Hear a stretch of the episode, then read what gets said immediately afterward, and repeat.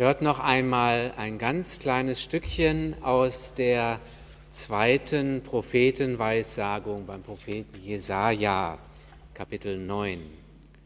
Denn uns ist ein Kind geboren, ein Sohn ist uns gegeben, und die Herrschaft ruht auf seiner Schulter. Das ist eine tolle Sache, wenn ein Baby geboren wird und wenn es noch dazu das Kind eines Königs ist, dann freut sich das ganze Land. Im Fernsehen habt ihr es vielleicht schon mal gesehen, wie so eine Geburt angekündigt wird in Ländern, wo es noch Könige gibt. Wenn da so ein königliches Baby geboren wird, dann steht das Land Kopf, alle sind begeistert und voller Hoffnung. Uns ist ein Kind geboren und die Herrschaft ruht auf seiner Schulter. Noch ist es ja ein ganz winziges Wesen, ich weiß nicht, ob ihr schon mal ein neugeborenes Baby gesehen habt. Das ist wirklich kaum größer als die Puppe, die du da hast. Ein bisschen schon. Die Herrschaft ruht auf seiner Schulter. Alles geht auf diese eine Aufgabe zu. Das neugeborene Kind soll einmal herrschen und die Geschicke des Landes lenken. Da ist Macht und Pracht, die beste Erziehung, alles im Überfluss. Weisheit soll er bekommen, damit einmal durch seine Macht Frieden und Gerechtigkeit erhalten werden. Die Herrschaft ruht auf seiner Schulter und alle sind voller Hoffnung. Und ein bisschen von dieser Hoffnung haben wir im Krippenspiel erzählt bekommen.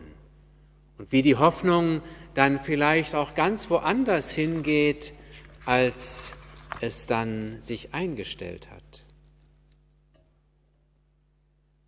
Denn wir haben es eben erzählt bekommen, dieses Baby ist anders. Dieser Herrscher ist in Niedrigkeit geboren. Wie soll der denn den Frieden bringen? Und ihr kennt die Geschichte von Jesus, wie sie weiterging. Niemand hatte vorhergesehen, was im Leben und Sterben dieses Jesus geschah. Sogar die Leute aus dem engsten Kreis, die Jünger, dachten, dass nun alles zu Ende sei, als Jesus gestorben war. Und mit seiner Auferstehung hatten sie schon gar nicht gerechnet.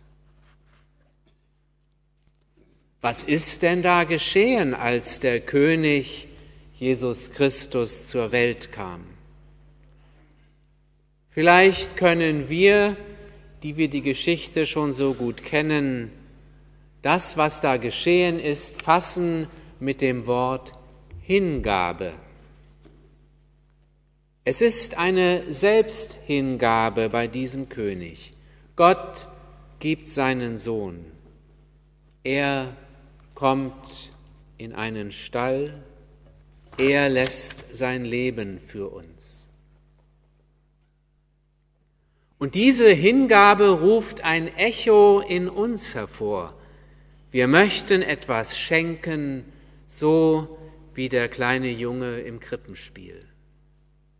Hingebungsvoll spielt er seine Flöte für das Kind. Hingebungsvoll wollen wir sein für Gott, für unseren Nächsten. Denn das Kind, das da geboren wurde, hat die Liebe in uns wachgerufen. So wie bei dem Jona.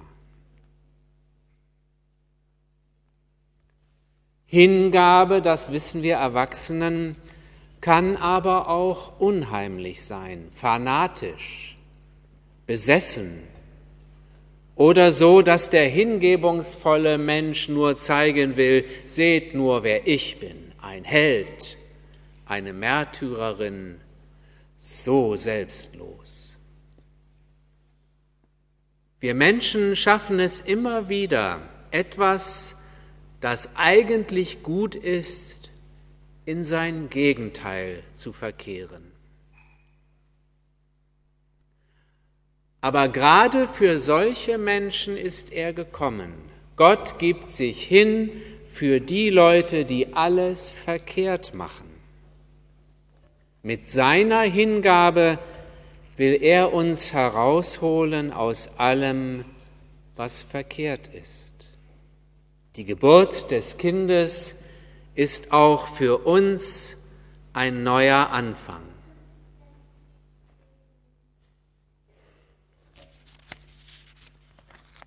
Denn uns ist ein Kind geboren, ein Sohn ist uns gegeben und die Herrschaft ruht auf seiner Schulter.